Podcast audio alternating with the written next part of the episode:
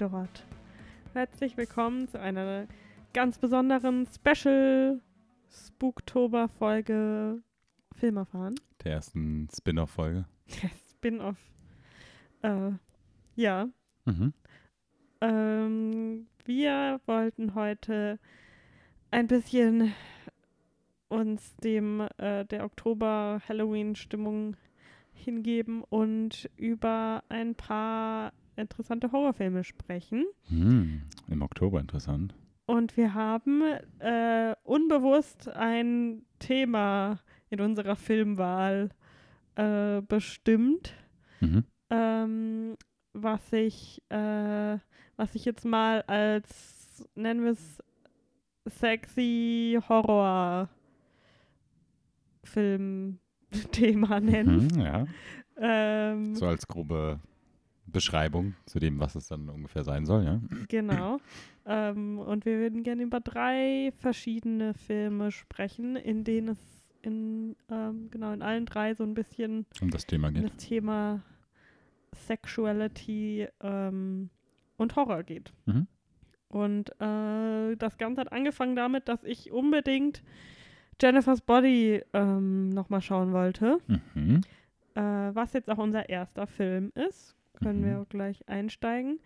Ähm, und zwar habe ich den nämlich vor, ähm, ich glaube, so zwei Jahren oder so das erste Mal gesehen. Mhm. Okay. und ähm, fand, also auch schon weit, lange nachdem er rausgekommen ist. Mhm.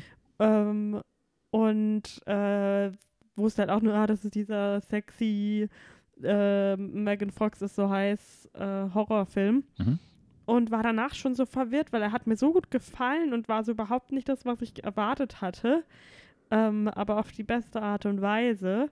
Und habe ihn dann auch gleich irgendwie, ich glaube, der war damals halt aus, auf Netflix, habe ihn dann da auch gleich mehrmals geschaut noch. Mhm. Ähm, und ich glaube einmal auch mit dir.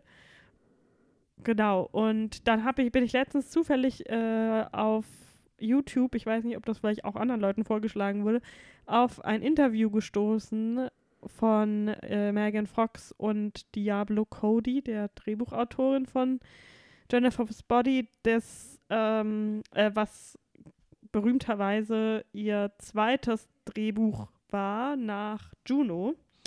War, den sie einen Oscar gewonnen Genau, für das sie dann Oscar gewonnen und deswegen halt so ein bisschen Narrenfreiheit gekriegt hat. Und ähm, ja, das Interview ist super interessant, kann ich jedem empfehlen. Ich, ich weiß nicht mehr, wie die, ähm, wie dieser, der Kanal hieß, der das gepostet hat. Ähm, Können wir nochmal können wir raussuchen und Genau. in die Shownotes irgendwie verlinken oder so. Es ist äh, jedenfalls super interessant. Die beiden reden halt so drüber, wie der Film damals ankam und dass er halt jetzt gerade irgendwie so eine Art Renaissance hat, weil das, der Film so sind sich ziemlich viele Leute einig, so ein bisschen zu seiner Zeit voraus war, so ein bisschen. Mhm. Insbesondere auf Hinblick MeToo und wie Frauen in der Entertainment-Branche so gehandelt werden. Und genau, dann hatte ich das, dieses Interview gesehen, war super interessant, ich glaube eine halbe Stunde oder so. Ähm, aber wirklich sagen sehr, sehr interessante Sachen und es ist so ein bisschen interessant, mal hinter die ähm, Fassade zu schauen, auch was so äh, die Studioseite so ein bisschen angeht. Und genau, daraufhin wollte ich den Film natürlich sofort nochmal schauen. Er habe Betonung liegt auf sofort. Ja. Also du warst nicht bereit, irgendwie. Nein, ich habe sofort warten. alles stehen und liegen gelassen Mhm. und ähm, benutzt. Nein, weil das Problem war nämlich, dass er nirgendwo ähm, streamt äh, auf den üblichen Portalen und auch auf Amazon war digital nur in der deutschen Fassung erhältlich. Mhm. Was natürlich ein No-Go ist und deswegen ich mir sofort die DVD bestellt habe. Du hast dir die DVD bestellt. Das habe ich ja hab ich gar nicht mehr so in Erinnerung. Sehr interessant. Ich habe das Gefühl, ich habe die DVD bestellt Ja, das waren nur logistische, logistische Probleme. und habe hab sie mit einem USK-Versand äh, von 1,99 Euro bestellt, weil er ab 18 ist und die Personalidentifizierung äh, Identifizierung hat nicht stattgefunden bei der Lieferung. Ja, du hast das Rebuy-Profil, deswegen musstest du das Ja, bestellen. genau. Ähm, was mir Aber, gerade ja. kam, ich hatte vorhin nochmal wegen der Drehbuchautorin, hatte ich nochmal äh, nachgeschaut gehabt, jetzt vor dem Podcast. Mhm. Ähm, kann das sein, dass du im selben Zug äh, über Tully darauf gekommen bist? Weil wir hatten doch vor Nee, ein paar Folgen über Tully gesprochen und da. aber- Unabhängig davon, aber Mhm. ich war dann halt, also ich habe dann natürlich, hat mich dann interessiert, so, ah, was hat die denn seitdem gemacht? Mhm, Weil sie halt mhm. ja schon darüber geredet haben, dass Jennifer's Body kein kommerzieller Erfolg war und halt auch von den Kritikern total zerlegt wurde. Was natürlich für ihre Karriere dann, also das so ein bisschen ähm, wegweisend war dann. Ja, aber war, war Juno ein Erfolg, ein finanzieller? Ja, ich glaube schon. Okay, ja, ich, ich kann es schwer, Also schwer ich war damals auch, ich war damals mit meiner ganzen Schulklasse. Also wir sind da als Ausflug ins Kino gegangen. Ich habe den noch nie gesehen, tatsächlich. Was? Ich habe den mal angefangen, aber ich habe den nie äh, fertig geschaut. Was? Upsi. Also ich habe den auch schon, ich glaube, ich habe den, ich weiß nicht, ob ich den nochmal gesehen habe, seit, seit ich den im Kino gesehen habe, aber der war halt schon so. Ich fand das nur so, also ich habe ihn nie geschaut. Ich wollte ihn jetzt auch nochmal, nachdem wir den geschaut haben, nachdem wir Jennifer's Body geschaut haben, auch nochmal schauen, so wie ich Tully auch nochmal schauen wollte. Ja. Ich weiß jetzt Und nicht, ob man ihr dieses, Writing da ähm, so sehr erkennt oder, oder ihre. Young Adult habe ich noch nie gesehen. genau. Ähm, ich fand es nur interessant, weil wir, wir haben ja schon angedeutet, dass der Film ein bisschen älter ist. Jennifer's Body ist von 2009, beziehungsweise 2009 in die US-Kinos gekommen. Ich weiß nicht, ob der Re Release, wenn das so ein Oktober-Release war in Amerika, zur selben Zeit in Deutschland Klasse, also rausgekommen ist. Wow. ähm, und du warst da schon in der wahrscheinlich 10. Klasse. in Rente in 2009. Genau. Ähm, und äh, da ist mir aufgefallen, dass Juno äh, lag ja da, Juno. Juno lag ja da erst ein Jahr zurück. Also sie hatte ja tatsächlich dann im selben Jahr quasi den Oscar erst bekommen, wo sie sie muss, also das muss ja, da muss ja kaum Zeit dazwischen gelegen haben, bevor sie schon das Drehbuch geschrieben hat. Also ne, Oscars im Februar rum oder sowas. Und der hatte einen 2009 Release. Also ich weiß nicht, hatte sie den, weißt du, ob die den Oscar schon bekommen hatte? Also so, ich habe das Interview dann auch gesehen, was du gesehen hattest oder was du mir gezeigt hattest dann. Da, da kam es für mich jetzt auch so rüber, dass sie nach dem Oscar-Erfolg die Mhm. Freiheiten bekommen hat. Aber rein, also ich weiß nicht, Naja, der Film ist ja wahrscheinlich so Ende 2008 irgendwann rausgekommen. Oder hast du geschaut, wann Juno rausgekommen ist? Ja, 2008. Und dann ist ja wahrscheinlich schon, sobald der rausgekommen ist, der war ja davor wahrscheinlich auf Festivals und was weiß ich was. Und dann ähm, bildet sich ja so ein Oscar-Buzz. Und dann ist es ja im Prinzip eigentlich egal, ob sie Wahrscheinlich, tatsächlich gewinnt oder nicht. Aber so, man Ja, ja, ist so, aber so ein bisschen klar. Okay, ja. Ja, wahrscheinlich wollen. Studios, und das war ja kein teures Projekt an für sich, anfangs wahrscheinlich. Ähm, aber ja. Ich, ich fand es interessant. Also dadurch, dass man durch dieses Interview, was wir jetzt, was wir beschrieben haben, was wir beide gesehen haben, auch so ein bisschen mehr so einen Einblick in die ganze äh, Production und äh, Produktion von so einem Film und sowas bekommt, ähm, fand ich das äh, nochmal, bin ich nochmal irgendwie auf diesen, hatte ich nochmal diesen Denkanschluss und bin nochmal darauf gekommen. Fand ich ganz interessant. Ja, also hier steht, dass das so im Frühjahr 2008 ist Juno schon rausgekommen. Mhm, okay. Also ich glaube, der hatte einen sehr langen Bekanntheitszyklus oder wie man das nennt. Mhm. Bekanntheitszyklus, ja. Ja. Das ist, glaube ich, das Fachwort.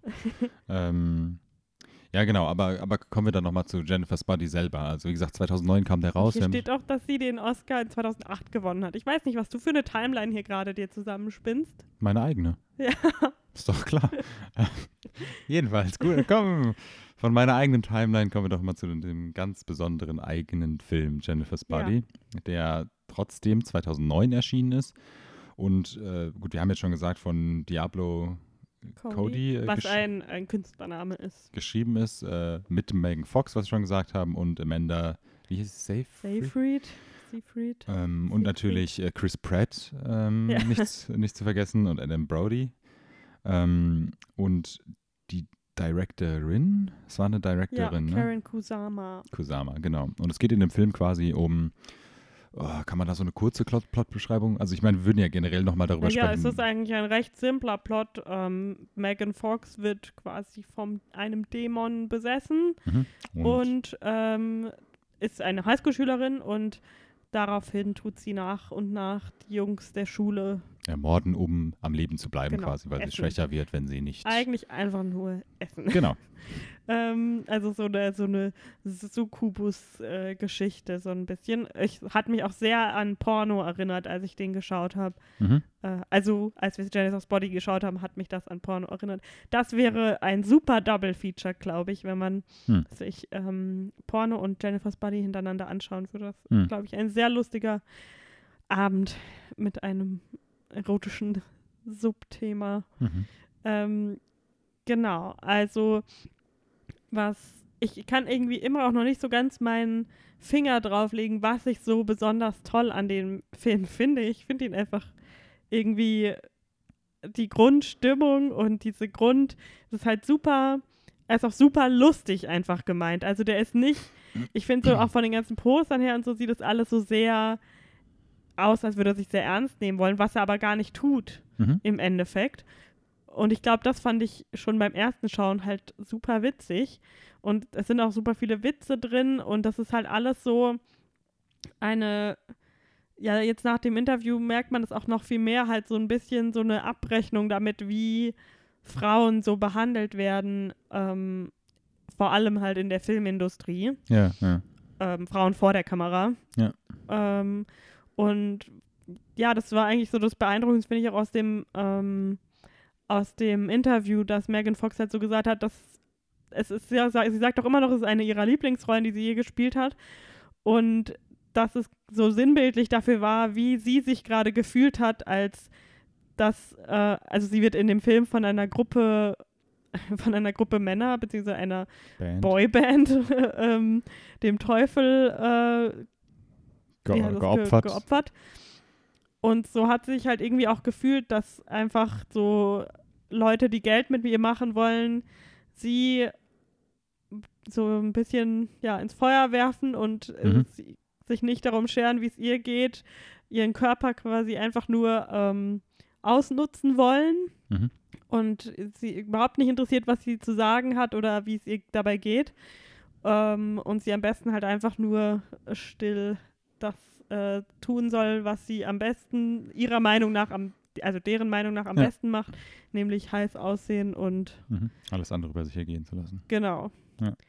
Und ähm, ich finde, in dem Film wird dann halt so ein bisschen aufgearbeitet oder das so lustig ausgesponnen, ähm, was dann aber passieren würde im, ja, so im Umkehrschluss. Also wenn sie, wenn Megan Fox quasi äh, einfach ohne Rücksicht auf Verluste so super Männer witzig. ausnutzen würde. Der- Mhm. Der, der, Also dieser Fake-Song, den sie so da für den Film Revenge-Ding. geschrieben haben, Ja. das finde ich einfach so gut und so passend, so dieses natürlich tun sich jetzt alle Teenager da diesen Song so Ja, ja. reinfühlen und im Prinzip ist der aber einfach nur vollkommen bedeutungslos und äh, und wird auch noch von den Leuten gesungen, die eigentlich für alles verantwortlich sind, was da passiert.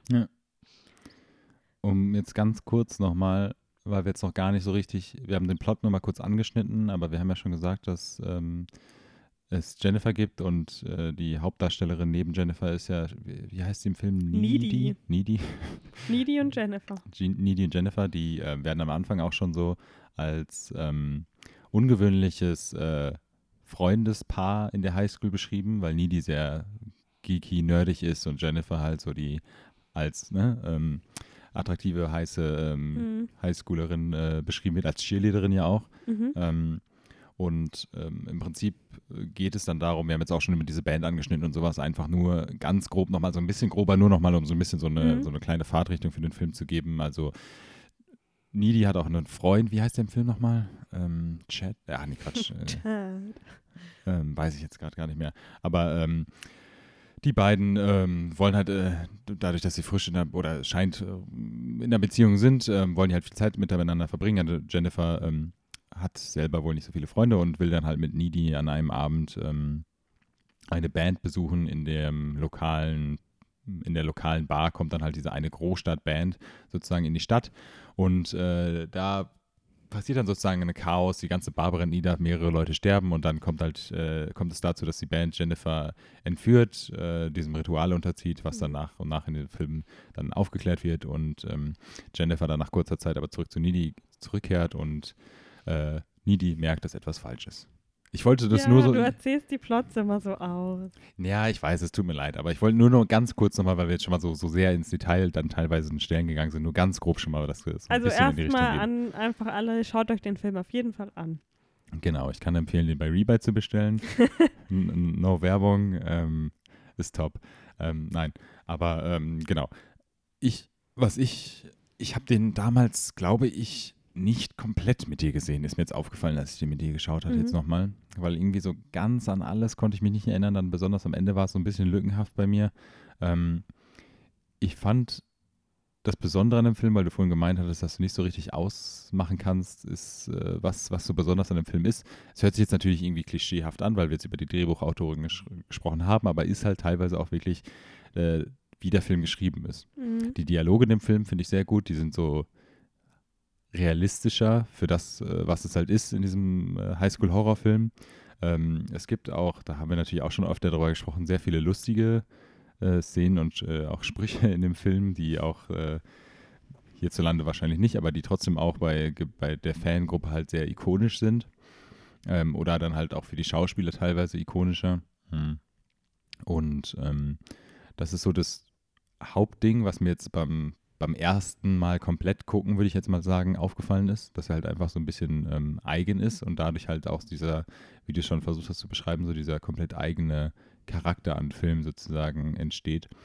Ähm, es ist halt auch eine ganz, also trotz, dass wir schon gesagt haben, dass es eine super simple Story ist, ist es trotzdem eine sehr einzigartige Geschichte.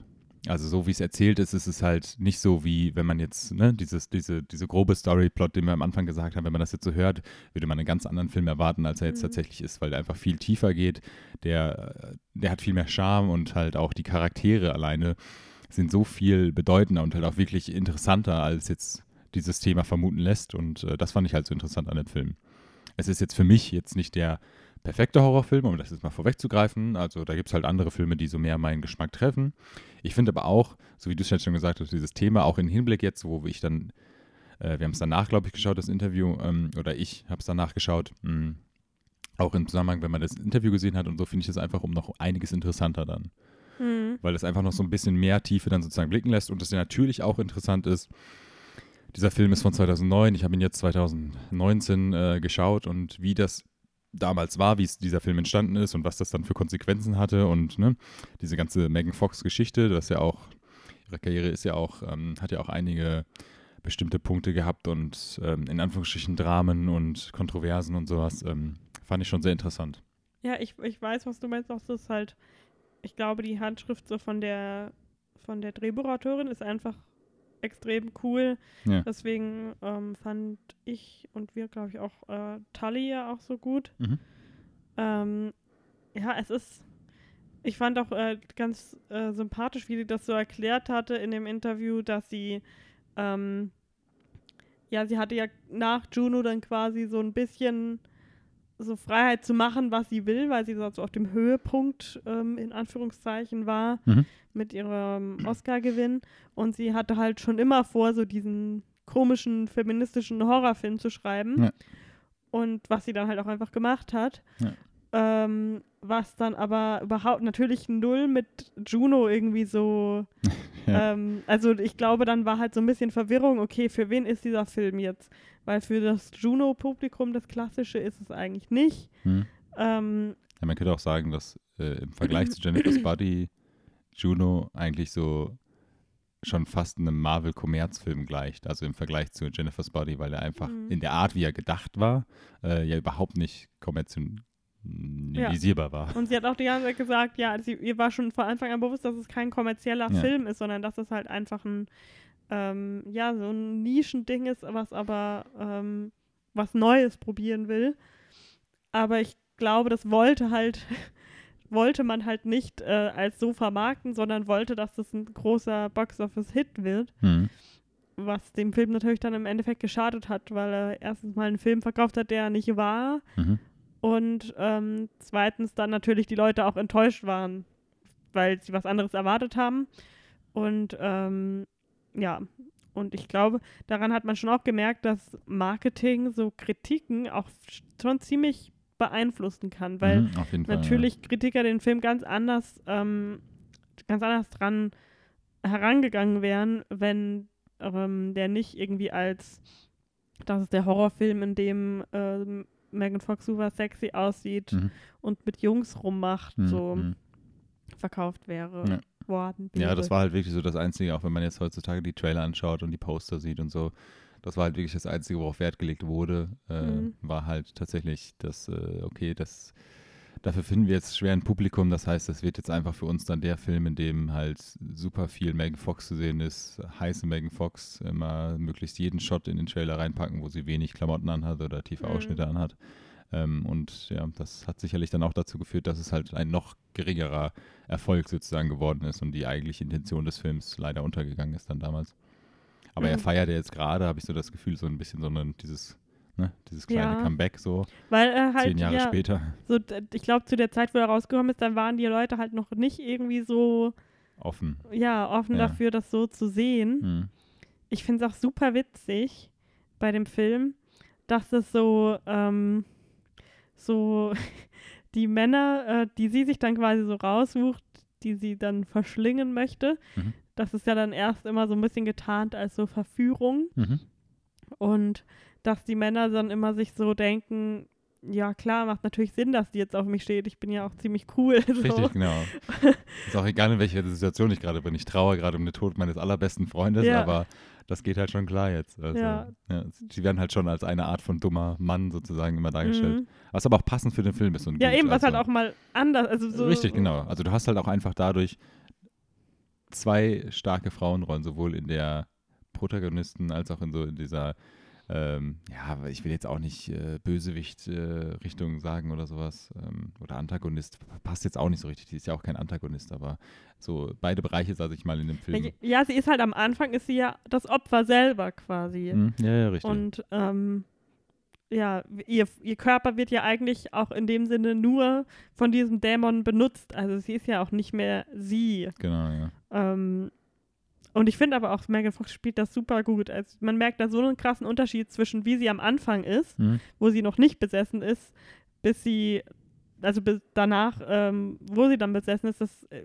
in allem, was sie so tut, auch wenn sie äußerlich eigentlich genau gleich aussieht, hm. ähm, aber so in der Art, wie sie redet, und da merkt man halt sofort. Und ich glaube, deswegen ist auch Amanda Seyfried so, normalerweise würde man ja denken, also auf den ersten Blick kommt ja eigentlich einfach ihre ähm, beste Freundin wieder. Und man Ja, würde ja, denken, dann wird man sich nicht viel bei denken, auch wenn sie sehr übel zugerichtet wieder zurückkommt. Ja, Aber ich meine, sie vermutet ja auch eher, dass diese ähm, Typen aus der Band vielleicht ihr, ähm, äh, nicht sie geopfert haben, sondern ihr andere schlimme Dinge vielleicht genau. ähm, zugetan haben. Äh, aber es, Amanda Seyfried merkt halt von sofort, wo, wo Megan Fox als äh, oder Jennifer zurück, zurückkommt und besessen ist, merkt sie sofort, dass es nicht mehr Dieselbe Jennifer, die, ist, sie, ja, die genau. sie vorher erkannte. Ja. Genau, und das, ja, das ist halt irgendwie, der, diese Freundschaft steht auch viel mehr so im Mittelpunkt des Films, als das vermuten lässt von, von der Prämisse und von Ja, ja klar, auf jeden Fall. Ich meine, es ist ja jetzt auch dann, es geht ja dann auch sehr viel dann darum, um, um Needy und Jennifer und äh, Mhm. Needy das ja schon relativ schnell irgendwie versteht, dass was nicht mit ihr stimmt und auch in kurzer Zeit, sage ich mal, darauf kommt, was mit Jennifer nicht stimmt, aber Mhm. dann diese Beziehung zwischen den beiden ähm, ist ja trotzdem dann, eine- spielt immer trotzdem noch eine sehr wichtige Rolle und auch wenn sie dann irgendwie einigermaßen weiß, dass sie eigentlich andere umgebracht hat und sowas, ähm, trotzdem dann irgendwie noch so ein bisschen hadert, nicht äh, sie aufzugeben und sowas, das ähm, Mhm. ja, ist schon interessant. Ähm, ja, und was ich noch zum Artwork sagen wollte, ich wollte, Mhm. hatte danach jetzt, weil der mir der Film so gut gefallen hat, natürlich geschaut, oh, ich hätte voll gerne ein Poster davon. Hm. Aber man kann sich halt kein Poster davon holen oder aufhängen, weil das super, Ja, passt halt nicht so richtig zum Film, ja. ich glaube, da hätte man so coole, so lustige Poster ähm, designen können. Gibt es ja nicht so, so coole Fanmade-Poster? Ja, ich habe keins gefunden, was mir gut gefallen hat Hm. irgendwie. Ähm, Vielleicht gibt es ja bald mal nochmal einen Re-Release von dem Film oder so. Mit einem bisschen passenderen Artworks. mal schauen. Ich meine, jetzt, wo es zehn Jahre weiter ist und schon ein bisschen mehr, äh, in Anführungsstrichen, Hype um den Film entstanden ist, warten wir vielleicht nochmal fünf Jahre bis zum 15. Jubiläum oder so. Mhm. Vielleicht gibt es dann einen UHD-Re-Release oder so. Wäre ganz passend.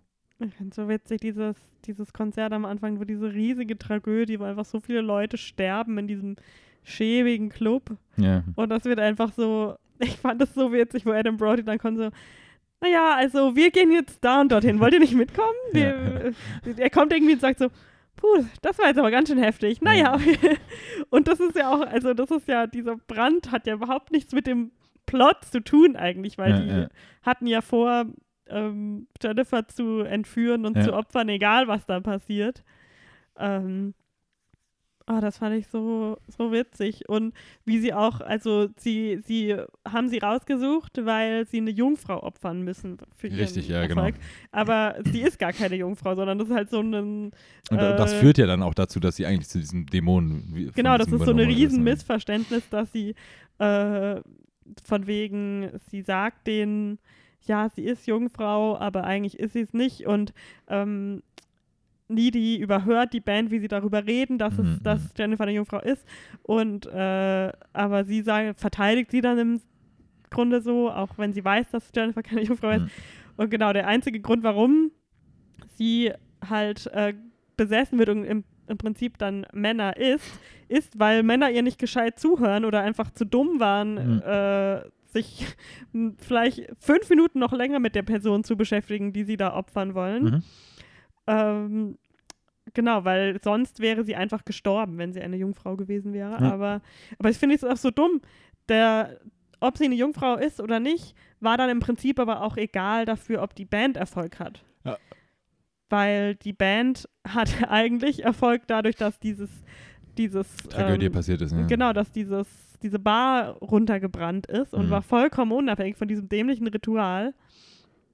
Und im Prinzip hat nur, die Band hatte quasi nur zu gewinnen und Jennifer hatte nur zu verlieren. Entweder Mhm. f- stirbt sie oder sie ist von einem Dämon besessen. Und diese Band, beziehungsweise das Bild auch, das, das, der, der dummen Männergruppe, sage ich mal, Mhm. die zieht sich auch den, durch den Film durch, dadurch, dass sie dann in der Schule auch, das haben wir noch gar nicht erwähnt, die grandiose Rolle von J.K. Simmons in diesem Film als einhändiger. Geschichtslehrer oder sowas mit einem Captain Hook-Arm oder so. Ja. Ähm, ja, keine Ahnung, das ist ein bisschen absurd, aber das zieht sich dann halt auch durch den ganzen Film, dadurch, dass dann die, die Band ein Benefizkonzert spielt. Alle, äh, wie, wie wird das im Film gesagt? Ein Prozent äh, oder Ja. drei Prozent aller Einnahmen durch die Singles oder sowas, die sie nochmal herausbringen, irgendwie dann spendet für, keine Ahnung, die Schule oder den Memorial Service oder so.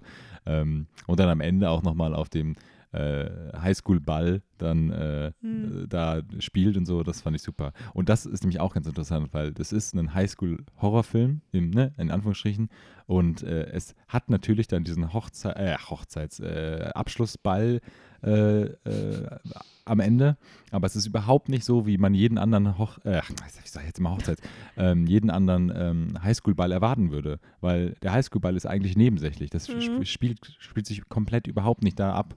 Diese ganzen äh, Sachen, die dann passieren, äh, sind ab, ab, abseits davon. Das finde ich ganz interessant. Auch dieses, ich frage mich die ganze Zeit, ob jemals wirklich gesagt wird, wann dieser Film spielt.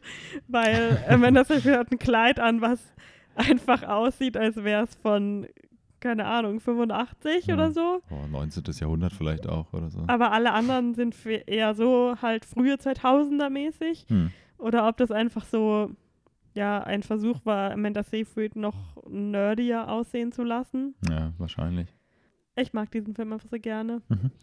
Und ich, man könnte, glaube ich, noch tausend Sachen, die wir jetzt vergessen haben, darüber sagen. Aber ich finde es einfach sehr, sehr sehenswert und wie gesagt, so ein bisschen unter dieser, unter diesem Gesichtspunkt, ähm, was sich die zwei oder ach, es sind ja sehr viele Frauen, die da beteiligt waren an dem, an dem Film, was sie sich dabei so gedacht haben und ähm, warum die den Film auch heute noch so gerne mögen, obwohl Ja. er halt kein Erfolg war. Mhm. Und wie gesagt, ich kann nur dieses Interview sehr empfehlen, weil das einfach, ja, so auch ein bisschen ein Licht drauf wird, dass sie haben diesen tollen Film darüber gemacht, wie Männer Frauen so ausnutzen, Mhm. und ähm, wurden dann aber in der Veröffentlichung des Films quasi auch wieder so ausgenutzt. Richtig, ja, genau. Ähm, was halt einfach so voll Poetic Justice ist. Und ich glaube, es ist, also der hat zu guter Recht jetzt nochmal so einen, so einen Cult-Following bekommen. Hm. Und ich schaue mir immer wieder gerne an. Ja, ich finde auch, der hat ein sehr interessantes Set-Design. So. Also Mhm. es gibt sehr viele, ähm, ich sag mal, einzelne, wie sagt man das, also so einzelne Sets oder Kulissen oder sowas, die so eine kleine Rolle spielen. Also ich sage jetzt mal so die, die, ähm, jetzt angefangen von den ähm, Kill-Sets, wo Megan Fox jemanden umbringt oder sowas, die dann in so einem Wald anfangen, was erstmal recht ordinär wirkt, aber dann dadurch, dass dann diese Tiere dann alle auf einmal kommen und zuschauen und sowas, einfach total noch absurder wird und gruseliger irgendwie auch. Ähm, und dann dieses heruntergekommene Haus, wo sie einen anderen einlädt und äh, am Ende bei dem, bei dem Showdown äh, Mhm. abseits von der Highschool und aber auch so in, in diesem Wald und äh, bei, als Jennifer zurückkehrt zu Needy in der Wohnung von Needy oder dem Haus von ihrer Mutter oder wie man das auch immer nennt, in der Küche, wie das dann auch, auch von so einer gewöhnlichen Küche zu so einer richtig guten und gruseligen ähm, Horrorset sozusagen wird, Mhm. äh, finde ich sehr interessant. Also ist echt, äh, das gefällt mir auch sehr gut in dem Film. Und sie hat auch einfach super viele die, lustige ähm, Sprüche oder so. Wir ähm, haben ja jetzt schon über diesen Abschluss gesprochen in diesem, in diesem äh, äh, abgestellten Sch äh, Schwimmbad der Schule oder was das da ist. Und wo sie dann auf einmal dann auf die beiden zufliegt oder so. Und wa- was sagt ja. sie dann irgendwie? Dann sagt She can sh- äh, dann sa- sagt ihr Freund, she can She fly, can too. She's just hovering. It's Genau. not that impressive. Und dann sagt sie, so, do you have to undermine everything I do? genau, das ist schon echt lustig. Oder wo, wo Amanda Seyfried so sagt, you're a jerk. Und dann sagt sie, oh, äh, great insult, Hannah Montana. ja. Und wie, wie war das mit dem Chinese Food? Na, it smells like Thai food in Thai here. food, Have genau. you guys been fucking? ja, schon so Und am. Ende, wo, ähm, da tut sie Amanda Seyfried äh, Jennifer so in die Brust, äh, also ins Herz stechen. Und Ja, ja, genau. ähm, Jennifer sagt dann, my tit. sie sagt, no, your heart. Genau. Und ja, ich finde auch das, also ähm, in Anführungsstrichen jetzt nochmal so ein ganz kleiner Spoiler-Teil. Also ich finde auch dieses, die komplette Geschichte und das Ende vom Film auch eigentlich ganz nett, weil der Film fängt so ein bisschen damit an, dass sie im Irrenhaus ist und äh, Also irgendwie, im Amanda. äh, genau, Needy, Needy. ähm, im Irrenhaus ist und auch so ein ganz anderer Art von Charakter ist, den man dann im Laufe des Films irgendwie kennenlernt. Also sehr selbstbewusst, sehr stark und sowas und das Aggressiv. aggressiv und das schließt sich dann sozusagen im Film als dadurch, dass sie den am Ende tötet und dann die Mutter von Jennifer, ähm, die bis dato unbekannt war, dann auf einmal da reinkommt und sie Mhm. dann scheinbar einfach Jennifer so umgebracht hat natürlich, äh, deshalb in der Irrenanstalt landet und dann wird halt erklärt, dass sie durch den Mord Nee, die Jennifer hat sie gebissen. Ah ja, genau, sie, genau, genau. Aber dadurch, sie halt nicht getötet und dadurch Richtig. haben sich die Fähigkeiten auf sie übertragen. Genau, nicht, nicht der Dämon, aber die Fähigkeiten übertragen. Und sie nutzt das nämlich am Ende noch aus, um die Band endlich, endlich, weil du hast die Band Ja. sozusagen den ganzen Film Die über. Band heißt Low Shoulder. Genau. Und die dann am Ende auf, äh, aufzufinden und komplett äh, zu massakrieren, so wird es, äh, sag ich, Ich mal, finde, das ist so dargestellt. ein richtig, so ein dummer Name, so, so ah, voll quirky, ist einfach so ein total randomer Name, aber Ja. sind so crazy und deep drauf mit unseren Texten. ja, richtig. Und ich finde aber das auch echt voll also das ist auch so, so bedeutungsträchtig, so sie überträgt quasi die, dadurch, dass Jennifer so dermaßen ausgenutzt wurde Mhm. und ihr ganzer Körper und ihre Seele von diesem Dämon ausgelöscht wurde, weil sie so, ähm, ja, einfach nur weggeschmissen wurde von Ja, diesem ja. Ähm, das, aber Amanda Seyfried überträgt, da, kriegt dadurch nur diese, also sie wird quasi nur stärker dadurch. Ja. Also im Endeffekt hat ihre beste Freundin ihr geholfen, weil sie war ja davor auch, also man, ich finde, Needy ist auch so ein bisschen so ein unangenehmer Charakter, weil man am Anfang so merkt, okay, sie ist so nicht Needy. ganz zufrieden auch mit sich selbst. Also so, eigentlich ist alles okay, aber ich weiß nicht, Mhm. irgendwie ist sie nicht so, scheint sie nicht so wirklich erfüllt. Ja. Und ähm, genau, im Endeffekt ist sie durch Jennifer dann so viel stärker, wie du auch sagst. Am Anfang Hm. merkt man, es ist so ein viel ja, selbstbewussterer, stärkerer Mensch und hat ja dann am Ende auch quasi die Eier hinter dieser Band hinterher zu fahren. Ja, genau. Ja, fand ich äh, sehr interessant. Mhm. Äh, apropos ein Showdown im Pool. Wow. Wir haben einen anderen äh, Film geschaut mit einem Showdown in einem Pool. Könnte man so sagen, ja. Nämlich Äh, It Follows haben wir noch geschaut. Ähm, passend zu dem Oberthema, was wir uns gesucht haben natürlich, Mhm. ähm, ist It Follows eine ganz andere Art von Horrorfilm tatsächlich. Ähm, auch ein, ich sag mal, Ein High-Concept-Horrorfilm würde ich das Genau. beschreiben. Und auch nicht, auch hier wieder nicht der klassische Horrorfilm. Also eine ganz eigene Art von Horror, meiner Meinung nach auch also eine komplett, also so eine ganz subtile Art von Horror allgemein, die dann einfach so ein bisschen äh, anders, äh, einfach anders umgesetzt wird in aller Art, in jeglicher Hinsicht. Mhm. Ähm, Also eher so Arthouse-Horror, so in die Richtung, genau, ist von David Robert Mitchell. Der seitdem. Under the Silver Lake, weiß ich noch. Ich glaube, der hatte noch einen anderen Film gemacht, den habe ich nicht gesehen, aber, Echt? oder Ich nicht? dachte, äh, Oder war das Silver Lake- andere Silver Lake nur? Den haben wir auch, obwohl den haben wir hier nie besprochen. Ähm, Nee, aber den haben wir. Ich habe ihn sogar zweimal im Kino gesehen. Genau, ich hätte jetzt auch nochmal Lust, irgendwie den ähm, wiederzuschauen, weil der hatte mir schon gefallen. Der war halt extrem lang. Das war halt Ja. so das Problem von dem Film, aber ähm, Aber das war auch halt, also das, die Länge des Films hatte mit dem Inhalt des Films richtig, zu tun. genau, genau, genau. Und ich finde, dafür war der Payoff am Ende auch richtig gut. Also so total absurd und over the top. Aber es soll heute nicht um Anna Silver Lake gehen, genau. vielleicht ein andermal, sondern über It Follows, Genau. den wir auch damals sogar im Kino geschaut haben, vor drei Jahren oder so kam der raus. Mhm. Haben wir den im Kino zusammengeschaut, ja? Ja, wir sind, ich weiß nämlich noch, weil der nur auf Deutsch bei uns im Kino war und deswegen haben wir ihn auf Deutsch im Kino schauen müssen. Ah, ja. Aber wir haben uns seitdem eine super coole importierte Steelbox gegönnt. Vor fünf Jahren sogar. Vor fünf 2014. Also ich weiß nicht, ob Deutschland bei so Horrorfilmen muss man ja manchmal sagen, Ja. dass es dann schon länger dauert, bis sie nach Deutschland kommen, aber wir gehen jetzt mal von fünf Jahren aus, ja. Oh shit. Genau, und ich weiß noch, wir haben, der, das hat nämlich ewig gedauert. Nee, oder genau, das hat, glaube ich, ewig gedauert, bis der auch überhaupt in Deutschland lief und dann auch der Release natürlich Mhm. war, dass der nie irgendwie einen großen oder ne, groß irgendwie einen DVD-Release bekommen hat. Ja. Und dann habe ich den nämlich in so einem schönen äh, äh, gebraucht DVD äh, Mhm. Blu-ray-Laden sozusagen gekauft und hatten die so eine UK-Import. Ähm, Das ist doch eine Steelbox, oder? nee, das ist keine Steelbox. Nicht? Mhm. Das hat nur einen Pappumschlag noch mit ähm, Fan, äh, mit Okay. so Fanart. Aber genau, ähm, ist, äh, ne, wie wir schon gesagt haben, eine, eine andere Art von Horrorfilm nochmal, ähm, in der es darum geht, dass ähm, die Hauptdarstellerin ähm, besessen wird. Nein.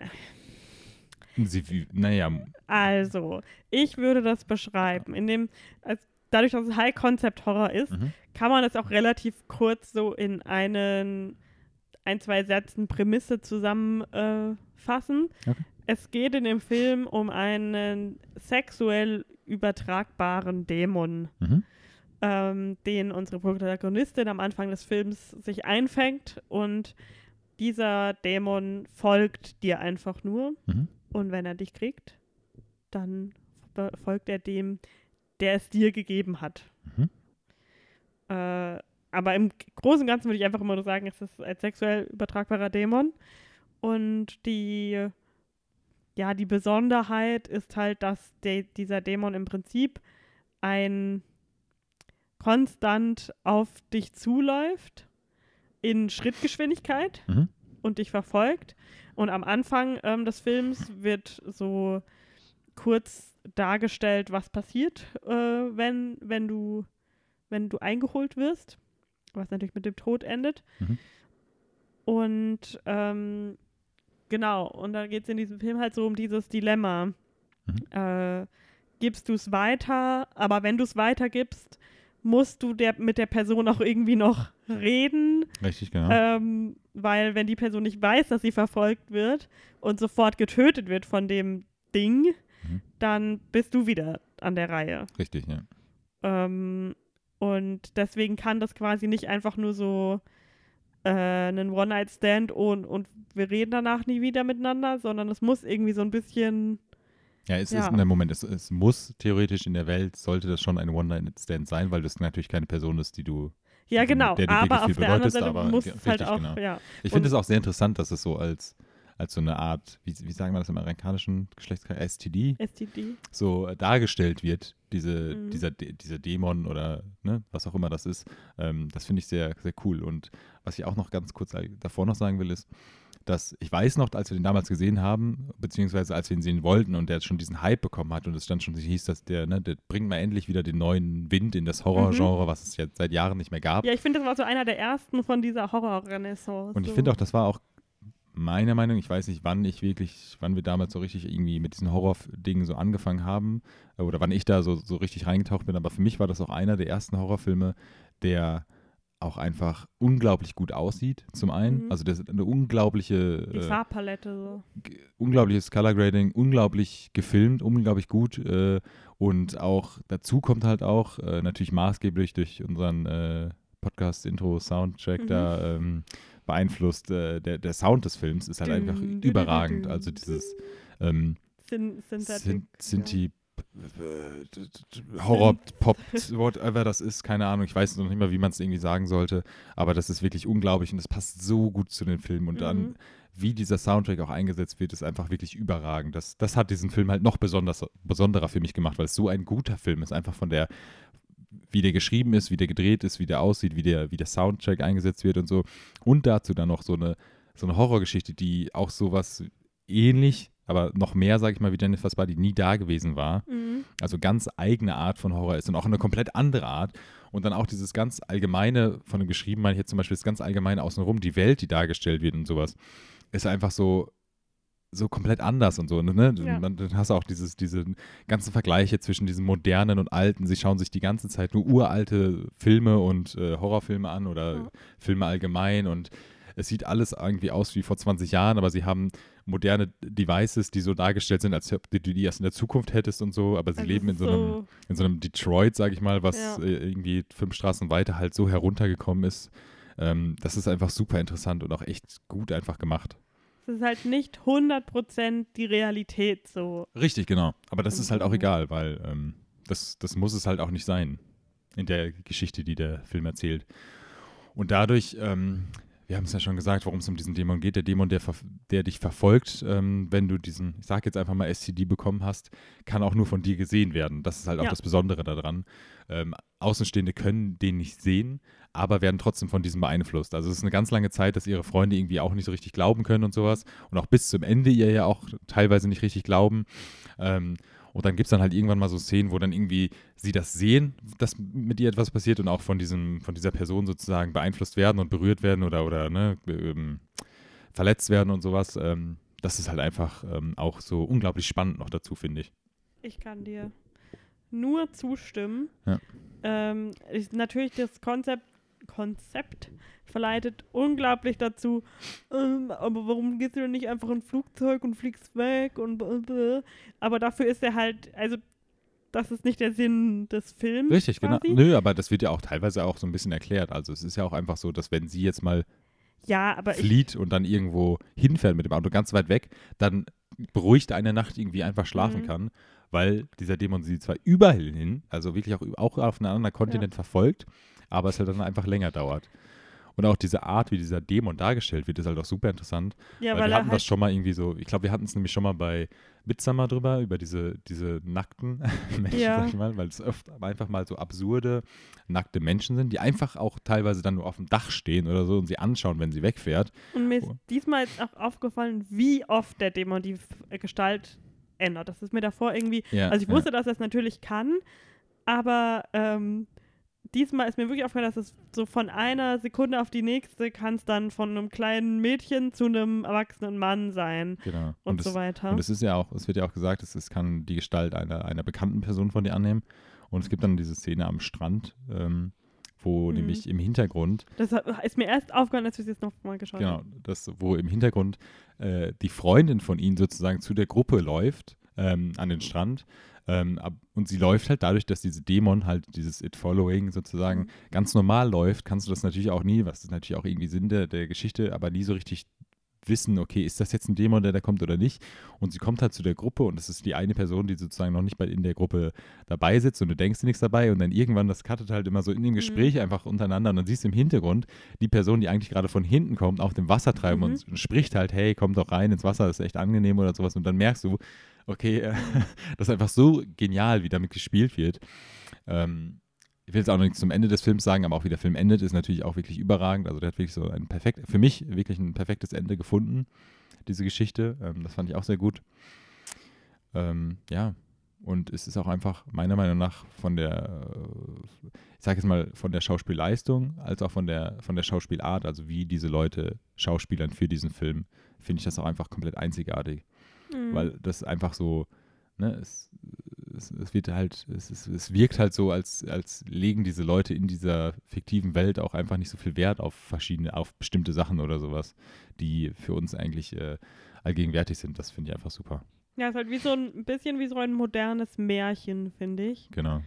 Dass das alles so ein bisschen überstilisiert ist und die Leute hm, teilweise auch ein bisschen tiefgründigere Gespräche führen, als man das normalerweise tut. Hm. Ähm, und sind nicht so die Teenager, ja. nenne ich sie jetzt mal. Und ähm, jetzt ist mir schon wieder entfallen, was ich sagen wollte. Ach, tut mir leid. Ähm, ich finde es auch ganz interessant, in dem in der, ich sag jetzt mal, Sequenz, wo, ähm, weil sie kriegt den Dämon ja von einer Person, übertragen natürlich, und äh, das ist eine Person, mit der sie auch ein, zwei Dates hat und auf dem, das ist das erste Date dann, weil sie, das zweite ist ja erst danach. Äh, auf dem ersten Date haben, gehen sie nämlich ins Kino und äh, da, da, das wird halt auch irgendwie so ganz subtil erstmal dir sozusagen untergetrichtert. Am Anfang gibt es eine Szene, wo auch halt so jemand, ähm, der verfolgt wird, irgendwie flieht ja, die und dann am Ende. ist ja auch so ein bisschen so, spielt so an auf so Mainstream. Richtig, richtig, ähm, genau, genau, genau. Das Horror. ist es halt. Und Wirklich so total sehr leicht Es ist so ein bisschen irgendwie komisch, weil du verstehst es am Anfang noch nicht. Du denkst nur irgendwie, es läuft auf dieses Mainstreaming hinaus, aber es ist dann irgendwie, ähm, wird es im Film dann so ein bisschen angeteasert und als sie dann im Kino sind, dann gibt es dann auch so eine Szene, wo er eine Person irgendwie auf eine Person zeigt, die gar nicht da ist und sowas und du dir auch schon so fragst, mhm. hey, was, äh, ne, was ist hier los, sag ich mal.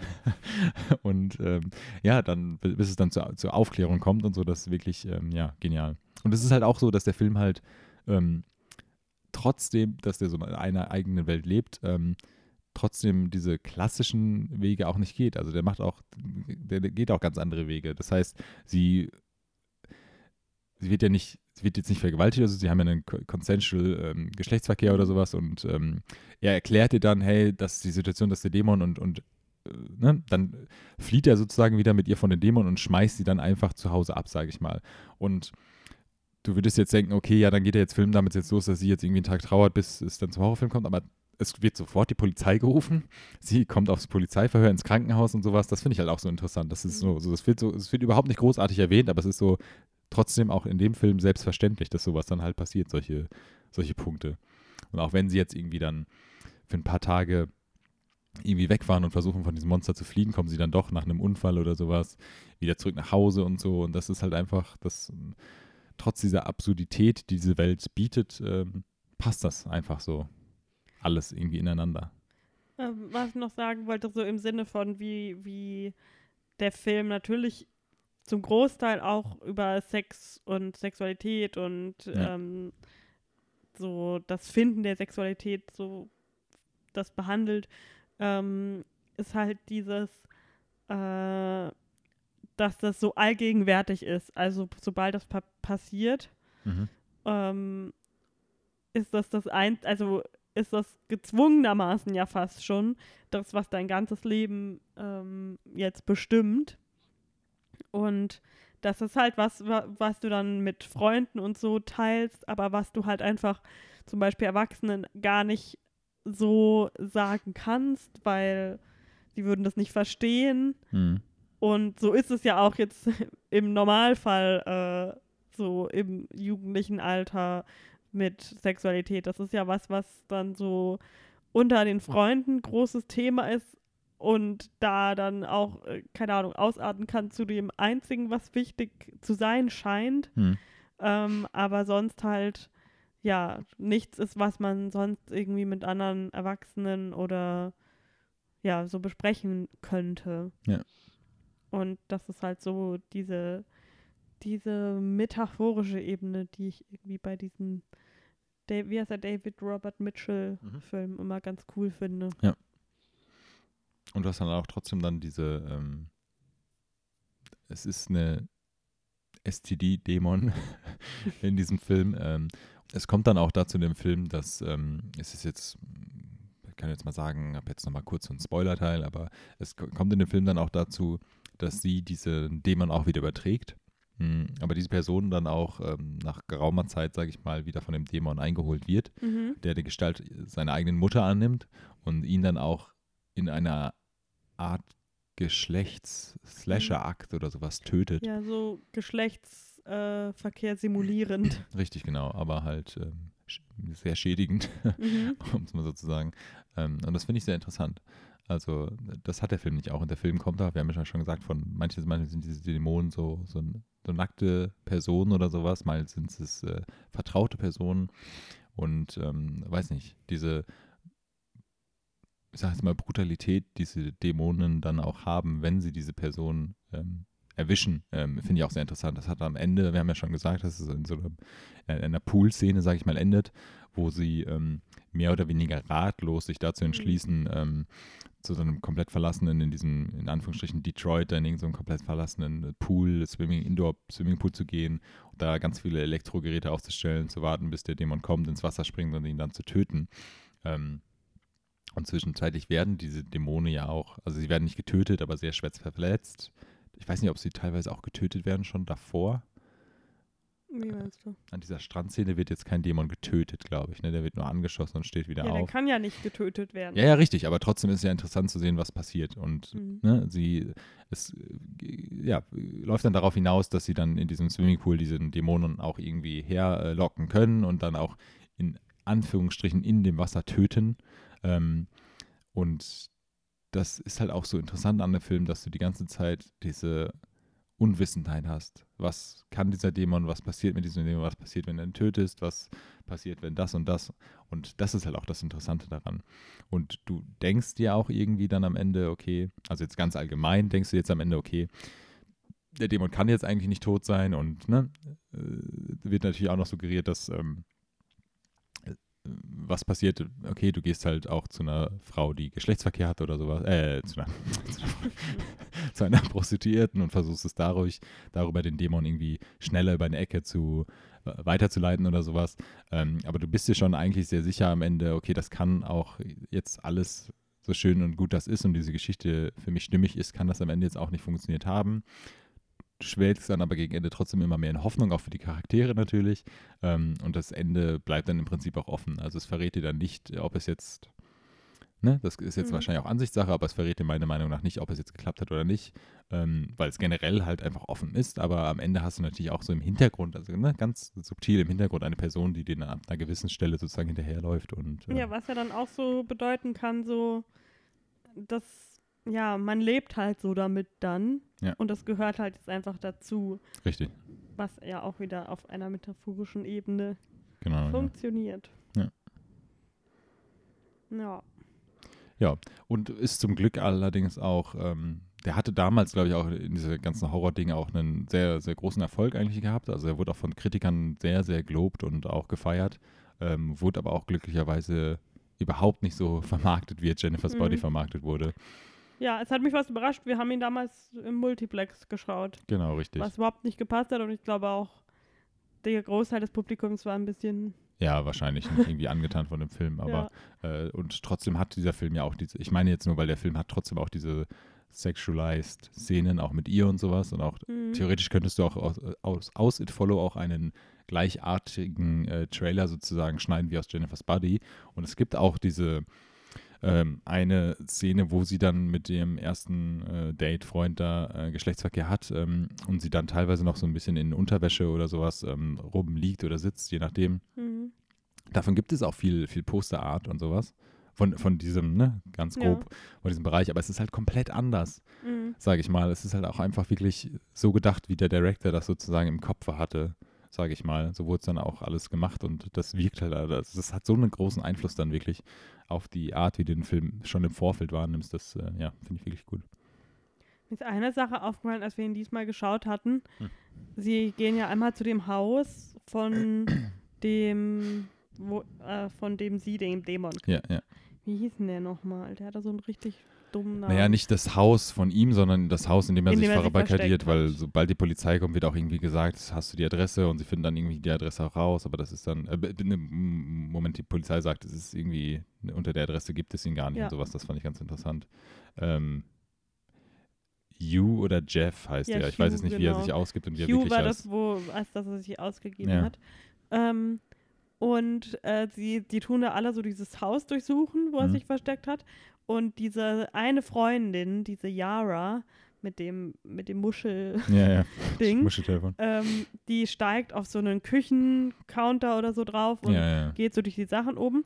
Und dann kommt der, dieser Schönling-Typ, der, der irgendwann auch den Dämon kommt und Mhm. Dann stirbt, ähm, und schaut so ins Zimmer und schaut sie so an, wie sie das macht. Und dann gibt es so einen Close-Up so auf ihren Po. Ja, ja, genau. Und das hatte ich total, ist mir vorher noch nie aufgefallen.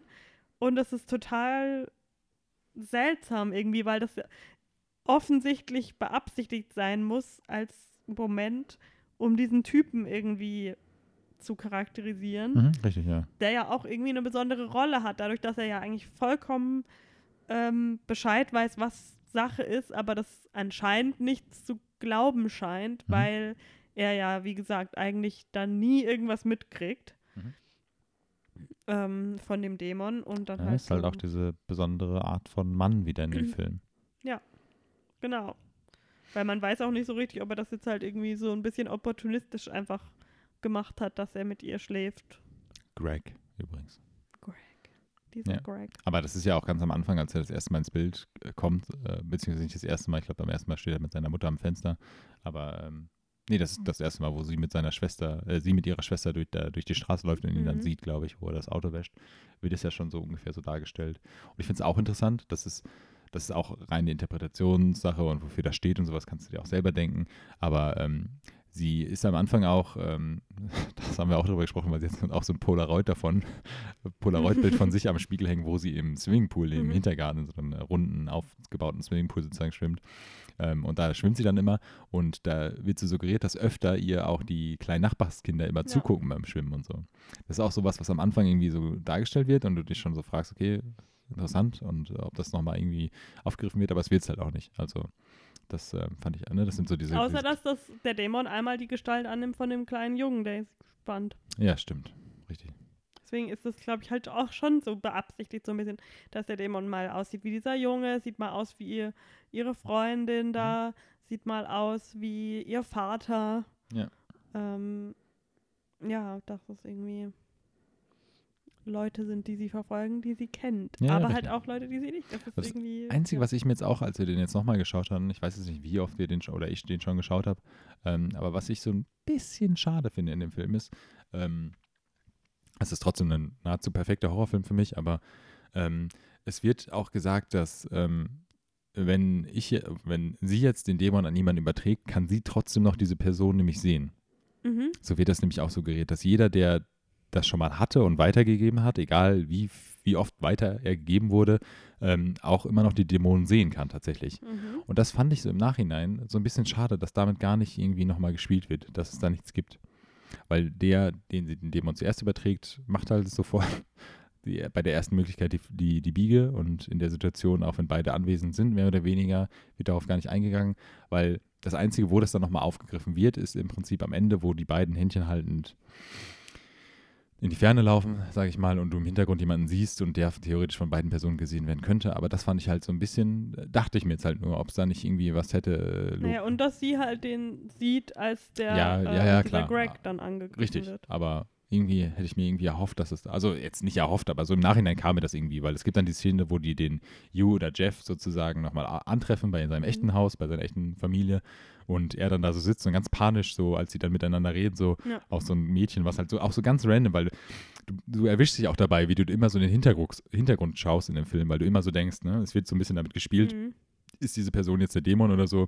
Und dann siehst du so für eine Sekunde oder zwei Sekunden diese, diese Person im Hintergrund so ranlaufen und dann irgendwann rastet er komplett aus und, und zeigt halt ganz, Mhm. ganz verrückt halt auch für die, aus der Sicht der echten Frau, die dann halt vorbeiläuft, ob, ob du auch die Person siehst und sowas. Und da hat so ein bisschen damit gespielt, aber halt nicht so ganz. Deswegen fand ich das halt, ich, ich fand es halt ganz interessant, ja.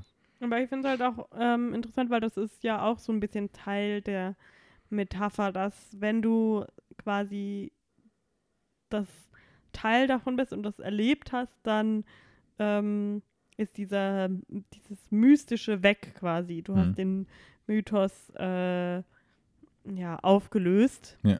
So den Mythos der Sexualität und ähm, das geht halt nicht mehr zurück. Äh, also das kannst du nicht mehr umkehren und egal mit wie vielen Leuten du schläfst, bleibt es dann immer gleich. Und ja, ich fand ich schon irgendwie, Ja. gehört halt irgendwie so zur Metapher als großes Ganzes dazu. Ja, richtig. Genau. Also große Empfehlung Mhm. unsererseits. Ich glaube, war der nicht auch auf Netflix? Ich glaube, man kann den irgendwo streamen, aber ähm, falls nicht, kauft ihn oder leiht ihn. euch Es lohnt sich aus. auf jeden Fall. Wir haben den schon mehrmals geschaut und jedes Mal wieder genossen. Genau. Aber jetzt kommen wir zum sexiesten Horrorfilm überhaupt. Der ist so Horror, da sind, glaube ich, schon alle Darsteller tot mittlerweile. Ähm, und zwar haben wir uns noch den Klassiker. Kla absoluten Universal Monster Klassiker Dracula aus dem Jahre 1931 angeschaut, Mhm. weil ich mir, ich glaube, vor zwei, drei Jahren mal diese Universal, äh, eine, eine Blu-ray-Box mit den klassischen Universal Monster-Filmen, also Mhm. Dracula, Wolfsman, die Mumie, ähm, Frankensteins Monster. Ähm, Weil Frankenstein ist nämlich nicht der. äh, gekauft habe und jetzt nie dazu gekommen bin. Wann ist man denn mal in, in der Stimmung, ein, ähm, ein Schwarz-Weiß-Film von äh, aus den 30er, ich weiß nicht, inwieweit die noch 40er Jahre ähm, anzuschauen? Mhm. Äh, Stellt sich heraus, stellt sich man raus- muss einfach nur krank sein, genau. im Bett liegen und alles so- andere schon geschaut haben, in Ja. Anführungsstrichen. Dann bekommt man auf einmal sehr viel Lust auf sowas. Ja. Genau, wir haben das angefangen. Es waren knackige, ich glaube, 74 Minuten, Mhm. die sich angefühlt haben wie drei Stunden. Fandst du? Ja, Echt? Okay. ich das hat sich schon gezogen, Hm. weil halt das Storytelling. Gut, ich meine, ich sage das jetzt so, man muss dazu sagen, auch äh, ich fand den sehr interessanten Film, auch gut in der Art. Ähm, und äh, es, es ist immer halt super interessant, finde ich, so, so sehr alte Mhm. Filme zu schauen. Ist immer, auch wenn, vor allen Dingen, wenn das du so Filme schaust, wo dann es immer so heißt, ja, es ist ein Klassiker, den muss man gesehen haben und so. Und wenn man die dann tatsächlich selber schaut, heutzutage, das finde ich immer super interessant. Muss dazu sagen, ich war auch, ich will jetzt nicht braggen, aber ich war äh, kranker wie du. ähm, also auch, äh, ich war wirklich, äh, es war wirklich hart für mich. Und ich, worauf ich eigentlich hinaus will, ich, ich habe auch, bin auch an zwei, drei Stellen fast eingeschlafen. Äh, ich habe Ja, ich hab immer mal so zu dir äh, Genau, du hast immer mal so geschaut und ich war so, ja, nee, nee, ich bin schon wach, klar. Ähm, ich habe trotzdem alles geschaut. Ähm, ich kann jetzt natürlich schwerer beurteilen dadurch, ob der Film sich gestreckt hat oder nicht, weil ich halt öfter fast eingeschlafen bin, denke ich. Ähm, aber ja, genau. Dracula, du sagst schon von 1931. Es erzählt, glaube ich, meiner Meinung nach jetzt so diese, also ist ja von da, ne, aber diese klassische Dracula-Geschichte, die jetzt äh, bis heutzutage sehr viele andere Interpretationen hat und sowas Mhm. und äh, erzählt auf die damalige Art und die damaligen Möglichkeiten die gruselige Geschichte von Count Dracula. Ja. Ähm, ich, ich wusste auch gar nicht so genau, was genau die Handlung des Films, also weil Dracula ist halt, Dracula ist ja keine Geschichte, sondern ein Charakter. Hm, Und genau. ich meine, damit kann man ja viele Geschichten erzählen. Ja. Und ähm, es ist so witzig, dass die Biene aus ihrem eigenen Sack kommt. Hm. Es gibt eine Vampirbiene in diesem Film. Mhm. Ähm, genau, und in dem Film geht es ja eigentlich darum, dass Graf Dracula von Ungarn, zumindest sprechen Ja, die. Ungarisch, äh, zumindest wird uns das gesagt, äh, mit seinen, mit seinen Frauen. Frauen, Mhm. was finde ich irgendwie in Deutschland nicht so ein verbreiteter Teil des Dracula-Mythos ist. Mhm. Ähm, ich glaube, das war mehr so eine Hollywood-Fabrikation, dass er nach äh, England zieht und ähm, dort, dort Blut saugt. Ich habe nicht so ganz verstanden, warum er unbedingt. Ich glaube, weil das ist halt so ein bisschen, das finde ich ja immer so das Tolle, dass Horror so ein bisschen ähm, Kult soziopolitische Kommentare bietet Mhm. zur, zur der Zeit, zu der sie rauskommen und manchmal auch sehr zeitlos. Ähm, dass Graf Dracula jetzt so ein bisschen so die Angst vor den Fremden, die Angst vor Ausländern ähm, so dargestellt hat, Mhm. weil im Prinzip gibt es eigentlich keine Motivation für Graf Dracula aus seinem gemütlichen ähm, Schlösschen da Hat halt wegzuziehen. wahrscheinlich schon alles abgegrast, ne? Das Dorf unten äh, vom, vom, äh, vom Castle wird ja sehr schnell äh, gezeigt, dass sie überhaupt alle schon Bescheid wissen, dass der Typ da oben ein Vampir ist und alle, die da hochgehen, sterben, beziehungsweise nicht mehr zurückkommen. ja, Da dachte er sich wahrscheinlich, hey, äh, ich sollte mal lieber umziehen. Äh, ist nicht so einfach, deswegen hat er sich so einen äh, engländisch, äh, engländischen, ähm, ja, so heißt das.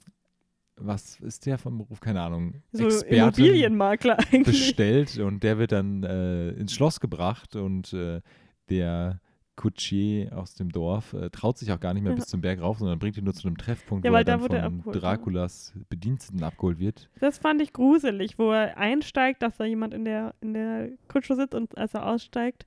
Und vor, nein, als er dann beschweren will, so, hey, sag mal, wie haben denn so schnell gefahren? Dann ist niemand mehr da, bei Ja, dem aber man er sich guckt ja beschweren schon während kann. der Fahrt so raus. Ja, und- genau, aber dann konnte er ja noch nicht sagen, weil man sieht ja nicht aus der Kutsche raus den Kutscher. Ja, aber du siehst ja Aber er wollte dann, aus, als er ausgestiegen ist, wollte er dann so voran und Ja, sagen ja, so, hey. Das fand ich lustig. Ich finde auch super lustig, die, gruselig. die Darstellung halt zu den damaligen Zeiten von diesen Fledermäusen ist halt einfach auch Ja, super lustig. Was halt, also vieles an dem Film ist tatsächlich für mich heute, also wirkt immer noch gruselig und auch diese Kulissen oder, oder damals vielleicht noch Bilder, die da gemalt wurden oder sowas, sind auch super gruselig und auch dieses Schloss, wie das so dargestellt ist und so, das ist schon echt gut. Aber diese Fledermäuse, die so an drei Fäden, so in der Mitte und dann die zwei Flügel immer so, das so ist so hochgezogen ich, wenn ich wurden. DIY Richtig, genau so. Wenn du so cool aussehende Pinterest-Halloween-Dekos Das- nachmachst. Wieso sind da so Gürteltiere? Naja, Dracula ist ein internationaler Vampir, der. Ja, ähm, stimmt. Wir haben festgestellt, dass Gürteltiere, vielleicht sind Gürteltiere super ähm, häufig in Ungarn. Wahrscheinlich. Rollen die da so rum. Ja. Passt halt auch beim Schloss von Dracula, da haben sie den Platz und können da rumrollen und so. Ähm, aber auch der, der Charakter, ich habe keine Ahnung von irgendwelchen Schauspielernamen. Bella Lugosi hat ähm, Ah ja. Dracula. Hm. Sehr berühmt, Genau. berühmterweise. Ähm, der spielt auch super gruselig tatsächlich. Also halt auf so eine. Ja, das ist halt so voll so eine klassische alte Schule des Schauspiels, so sehr das- theatralisch. Auf jeden Fall, aber trotzdem finde ich das auch in irgendeiner Art und Weise creepy, wie er das spielt. Ja, ich finde es halt, die, die haben ja besonders diesen, dieses ikonische, was man kennt, das, als, was man mehr als Bild kennt, dass Dracula so schaut und Mhm. seine Augen sind Nur so beleuchtet, ja, nur ja, seine genau, Augen, ja. was halt so versinnlichen soll, dass man, dass er quasi hypnotisieren kann, Ja. so ein bisschen. Ähm, das ist halt so aus heutiger Sicht schon ein bisschen goofy so, Ja. aber also irgendwie schon noch Effekt, also so unangenehm goofy schon so. Ja, okay, ja. so es ist gerade ein bisschen un komisch und würde heutzutage in Filmen nicht mehr so gemacht werden, aber ist auch irgendwie unangenehm. Ja. Ja, weil für die Charaktere in der Geschichte ist es halt einfach nur wie so, dass sie in Trance versetzt werden. Ja. Also keiner in dem Film sagt so, hey, wieso guckt er jetzt die Leute so komisch an? Ja. Und er ist halt, ich finde, er macht es schon, also so, ja, macht das schon ganz gut. Ich finde es cool, wie er das so, dieses, weil ich glaube, Graf Dracula soll ja auch generell Vampire, das ist ja immer dieses Ding, dass sie so Gentlemen sind, so Mhm. charmante, ja. die auf den Blick, das ist auch so ein bisschen das typische so, so einem reichen Mann, einen Mhm. älteren Mann, das, ja, das ist so vorne hin super nett Mhm. und er hat aber nur Böses im, Mhm. für nur Böses heißt Im? Sinn. Hat nur Böses im Sinn, genau. Ähm, und saugt die Leute wortwörtlich aus. Ja. Äh, deswegen finde ich das auch so ein bisschen, also ich glaube, es gibt wahrscheinlich tausend Abhandlungen dafür, darüber, was ähm, Dracula für metaphorische Bedeutung hat, ähm, sowohl der Roman als auch der, die Filme. ja. Äh, aber ja, das finde ich halt, das ist so eine sehr simple, aber sehr starke, ähm, sehr starkes Sinnbild für so reich gegen arm, Ja, ja. ähm, Leute, die ja halt äh, diese unbegründete, eigentlich unbegründete Angst vor Ausländern, die aber dann halt so mit diesem Sinnbild des gruseligen Draculas so, so komisch rationalisiert wird. Also so ein vollkommen abgefahrener Mythos, der da äh, aufgefahren wird, nur um ja, Hm. sowas zu rechtfertigen. Und ähm, aber ich finde halt auch, äh, deswegen ist ja auch in dieser Folge vorhanden der Film, dass es so ähm, weibliche Sexualität und die weibliche Rolle fand ich ganz interessant zu sehen zu der Zeit noch, weil Ja, ähm, das spielt, wie gesagt, 1931. genau. Also, sie Und- durfte wahrscheinlich noch nicht mehr wählen, die Schauspielerin, also egal welchem Land. Ich habe dann auch so ein bisschen nachgeschaut. Ja. Ich glaube, die, die diese Mina gespielt hat, Ja, die er ja. so hauptsächlich verfolgt dann am Ende, ähm, ist kurz danach so ein bisschen, was glaube ich, das war, können wir gleich drüber reden, was so ein bisschen häufiger war zu der Zeit, war so, dass sie ähm, medikamentenabhängig und so dann wurde und deswegen dann irgendwie im mehr oder weniger im Irrenhaus, also das habe ich jetzt nur ganz light Research gemacht, Ja, ich aber habe ich hab auch nur gesehen, dass sie irgendwie, ich sag mal, fünf Jahre geschauspielert hat und danach noch irgendwie 40 Jahre länger Ja. noch gelebt hat oder so, ja, so da, nach dem das, Motto. Also das gerade aus der Film so, hat mich halt super interessiert, was so mit den Schauspielern passiert ja, ja, ist. genau. Auch, ähm, ja, also das Einzige, was ich so ein bisschen wusste, war Bella Lugosi wegen Mhm. äh, dem Film Ed Wood. Ähm, ja, genau. Aber wir haben hier gerade eine, eine der witzigsten Szenen, glaube ich, gesehen, die heutzutage, die aber auch viel ähm, nachgeahmt wurde, was ja auch bedeutet, dass es eine sehr ikonische Szene Ja. ist, wo ähm, als der, ich ihn einfach mal Immobilienmakler, er hat auch einen Namen gehabt, Renfield. Renfield, ähm, bei Dracula zu Besuch ist Mhm. und äh, sich an einem Papier schneidet und Dracula dann dieses klassische, Und so ganz creepy so ranläuft. So, Ja. äh, So, äh, äh, aber wirklich- snack. wirklich ganz langsam und Ja. so und immer den, den, den Umhang so leicht nach oben hält. Genau, dann fällt so von oben, also aus einer ganz falschen Position auch dieses, dieser, er trägt nämlich noch so eine Kette mit einem Kreuz und das fällt Ja. dann so zu dieser Wunde, zu diesem wunden Und dann Finger. macht er so, Und, dann und dreht sich so weg davon. Das ist super unterhaltsam. Finde ich auch lustig tatsächlich, wie äh, diese, diese ähm, Knoblauch, äh, Silber, Mhm. äh, das Kreuz und sowas, wie sowas so ähm, dargestellt wird in dem Film, wie, wie das so sich so verhält. Das finde ich super lustig. ja. Aber weil es jetzt auch einfach so ein bisschen cheesy heutzutage wirkt. So.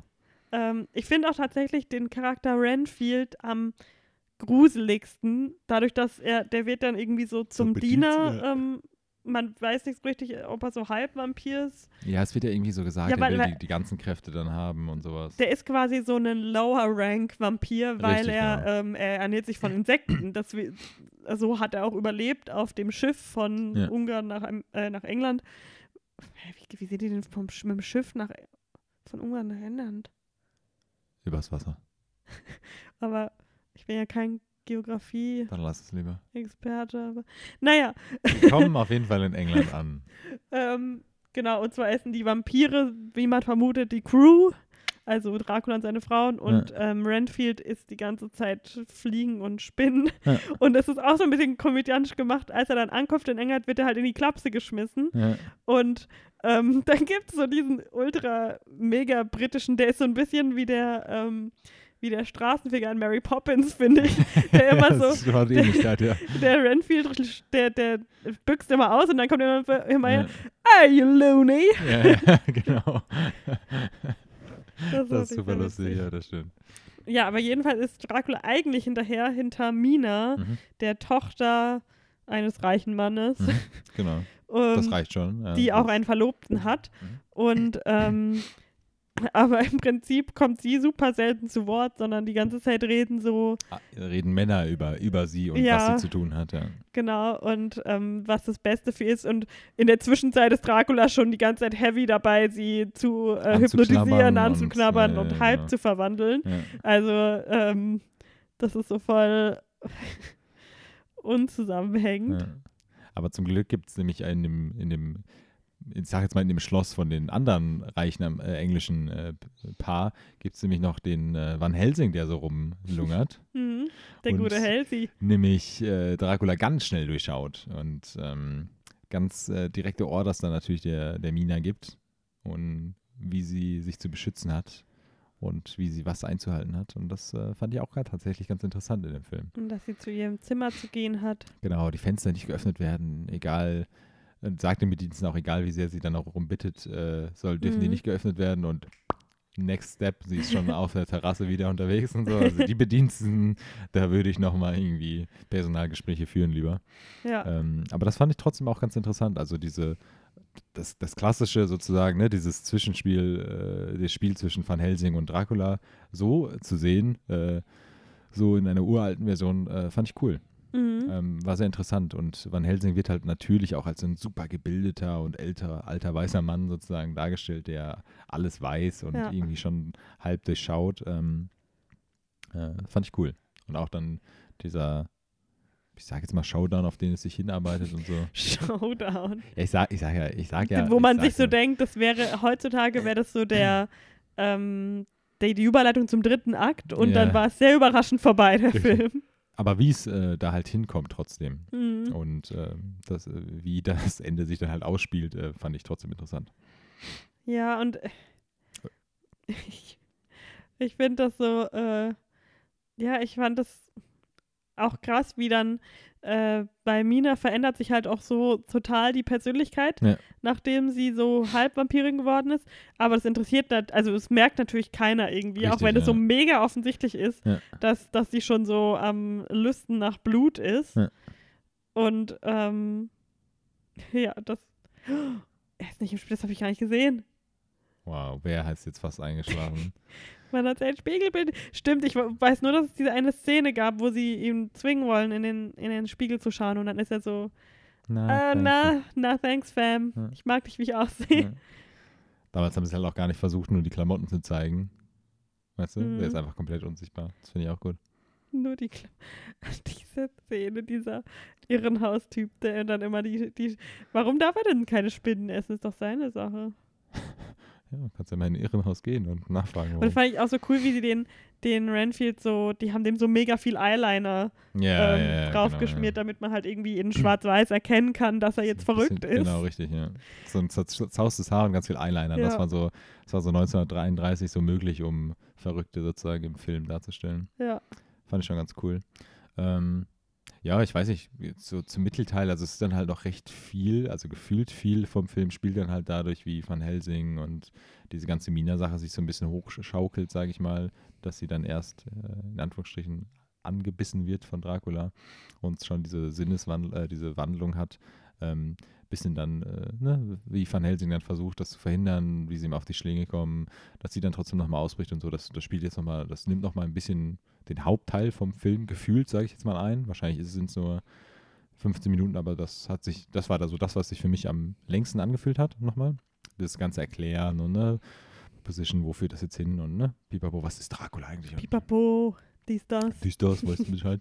ähm, aber trotzdem, ähm, ja, fand ich, da- das fand ich dann nämlich, dann nämlich ganz interessant, dieser, dieser in Anführungsstrichen Strichen Schlussakt, äh, was dann wieder zu diesem anderen Schloss, sag ich mal, führt, wo Mhm. Dracula jetzt häusigt, ähm, wo Van Helsing mit dem Freund von Mina, ich weiß auch nicht mehr, wie er heißt, äh, dahin geht und ähm, Dem Verlobten, oder? Verlobten.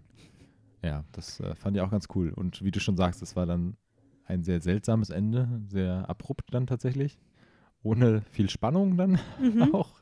Aber ähm, weiß nicht, für damalige Verhältnisse, ne? Das ist, meine ich ja, das hatte ich ja am Anfang gesagt, was, wenn man das heutzutage so sieht und so. Wir sind da ja jetzt auch ein bisschen geschädigt wahrscheinlich, was jetzt so Spannung und sowas angeht in Filmen und in Schlussakten und so. Aber fand ich schon ganz cool.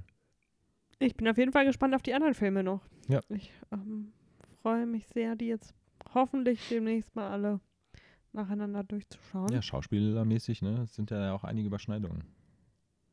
Überschneidung. Ja, Renfield, der spielt doch auch noch, äh, der Schauspieler spielt ja auch noch bei Mhm. Frankenstein mit und sowas.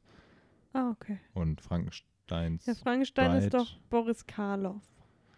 Und das ist dann irgendwie, ich habe nur mitgekriegt, dass es auch so ein bisschen so ein Feud immer war, wer, wer die bessere Main Bitch ist. Bela Lugosi als Dracula Ja. oder ähm, Boris Karloff Ja, als damals gab es halt dann noch keinen Dracula versus äh, Frankenstein, so wie Alien Ja. versus Predator oder so, da wo man es ausfochten konnte. Aber, ja. Und wir schauen dann jetzt natürlich alle ähm, Classic Universes und dann fangen wir natürlich auch mit dem Dark Universe an und schauen ähm, The Mummy mit Tom Cruise, bevor dann bald äh, alle anderen Dark Universe-Filme Die kommen, auf jeden ne? Fall noch kommen, ja. Ja, die nicht gecancelt sind. Wen hat Russell Crowe dann nochmal gespielt dürfen- in der Mumie? Weißt du was? Wir schauen uns das an, bevor wir dann in New Mutants ins Kino gehen.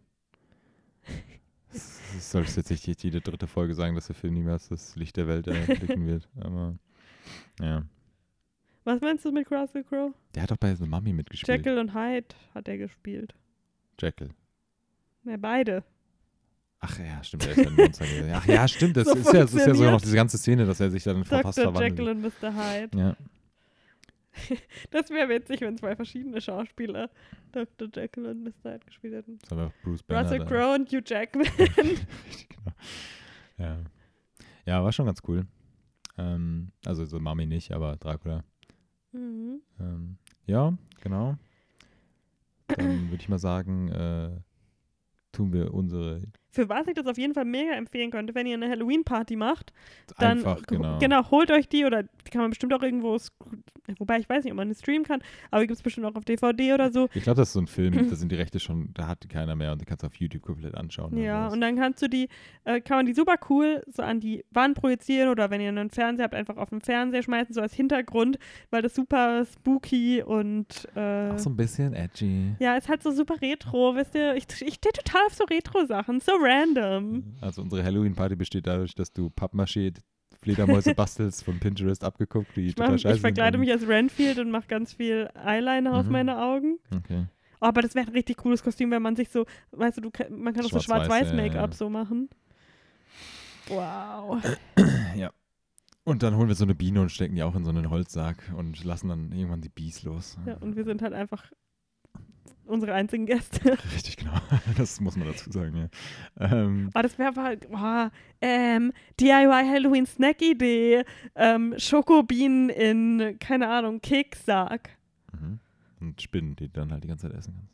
Ja, Ja, ähm, aber ich sag mal, wir müssen jetzt mal so ein Thema finden, wofür wir unser nächstes kleines Hello äh, Horror-Special dann machen. mhm. Da werden wir auf jeden Fall noch was finden. So ein paar Filme werden wir sicherlich noch schauen jetzt. Äh, wir hoffen mal, dass wir es schaffen. Wir sind gerade etwas, eingespannt zeitlich, Mhm. aber da wird auf jeden Fall noch einiges auf zukommen. Wir werden natürlich auch über den Joker noch sprechen ah, ah, ah, ah, ah.